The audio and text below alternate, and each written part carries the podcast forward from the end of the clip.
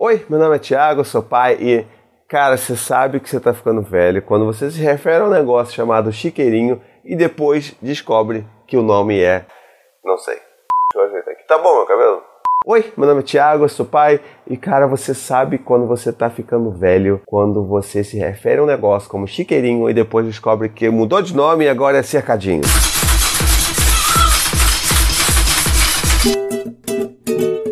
Tema tretudo, né? Esse tema é tretudo. A gente vai falar um pouco sobre cercadinhos. O que, que pode, o que, que não pode? Será que é legal? Será que é bacana? Uns odeiam, outros adoram, idolatram. Será que é seguro? Será que funfa, não funfa? Sexta, no Globo Repórter.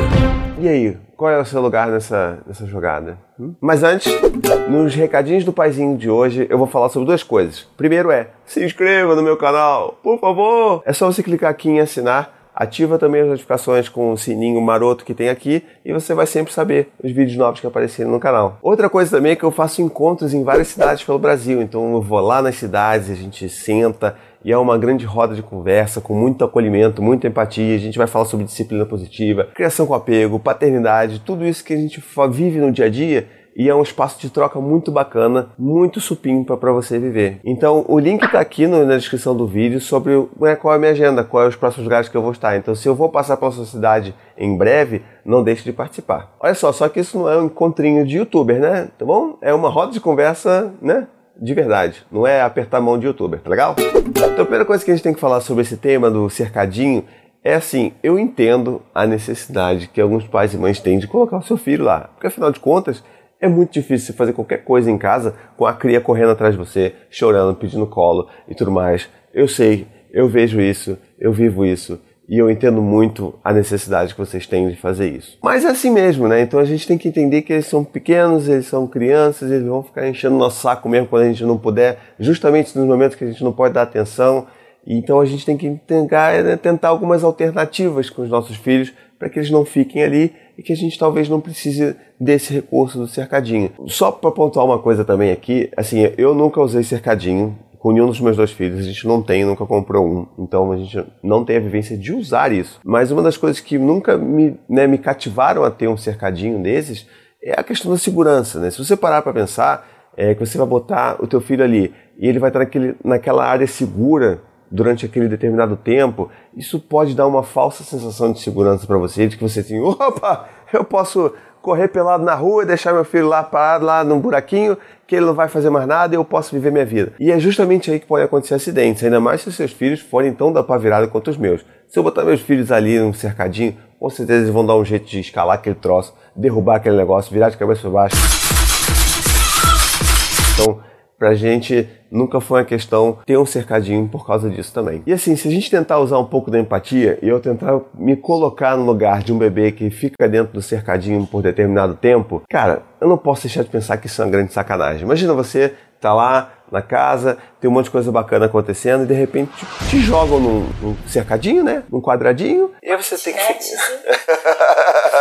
você tem lá uma mansão e aí te jogam numa kitnet, você pode ver toda a mansão, você não pode interagir com ela. Você tá ali, trancadinho no seu cercadinho. Cara, eu ia ficar muito chateado. Eu ia encontrar maneiras de me vingar dos meus pais se eles fizessem isso comigo. Na verdade, eu não lembro se eles fizeram isso comigo, então fica aí essa dúvida. No futuro eu te digo. Tá, mas e aí, então? Como é que a gente vai fazer?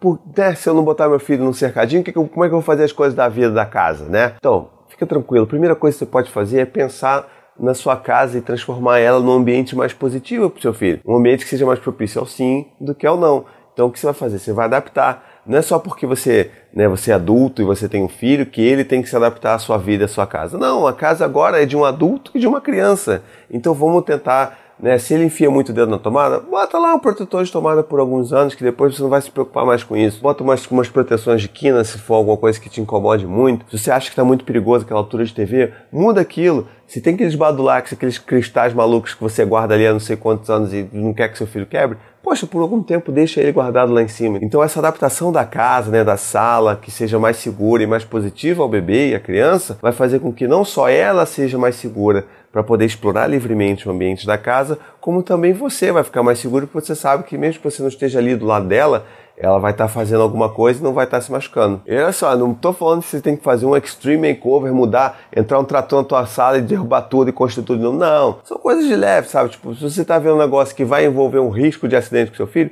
tira aquilo aí do caminho ou muda aquilo dali. Então são coisas pequenas que vão fazer com que a sua vida do dia a dia, primeiro você vai precisar gritar menos não pro seu filho, e segundo que ele vai ficar muito mais feliz podendo explorar tudo que ele vê. E se o seu filho é um desses filhos que nem os meus, que ficam toda hora atrás de você, que nem um rabo, pedindo colo, pedindo isso, pedindo aquilo, às vezes eles estão precisando né, de alguma coisa para eles fazerem. Então, se eu vou para a cozinha, ou se eu preciso fazer alguma coisa na cozinha, se eu vou fritar um ovo, ou se eu vou lavar uma louça, a gente pede para envolver, a gente tenta envolver eles, sabe? Tipo, Dante, vem cá, traz a cadeira, senta aqui do meu lado, me ajuda aqui a mexer o ovo. É claro, com segurança, não vou botar meu filho em chamas, né? Então, por favor, tenta envolver, tenta botar ele, dar uma panelinha pro bebê para ele brincar enquanto você faz alguma coisa na cozinha. Isso tudo ajuda a criança a né, tirar o foco de você e fazer alguma coisa divertida junto de você. Mas assim, por outro lado, se você tem uma experiência diferente aí, você tem uma vivência muito boa com o cercadinho, seu filho fica de boa, seu filho não chora, ele se diverte pra caramba. Não esquece de contar isso aqui nos comentários. Fala também a idade do seu filho, fala como é que é a coisa do dia a dia com ele no cercadinho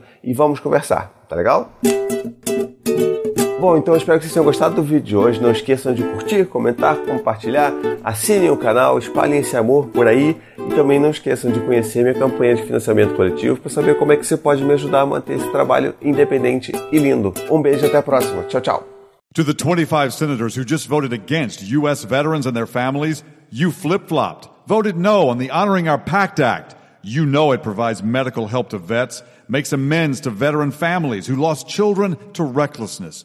You voted yes just days ago. Why the flip flop? Don't put politics ahead of vets and their families.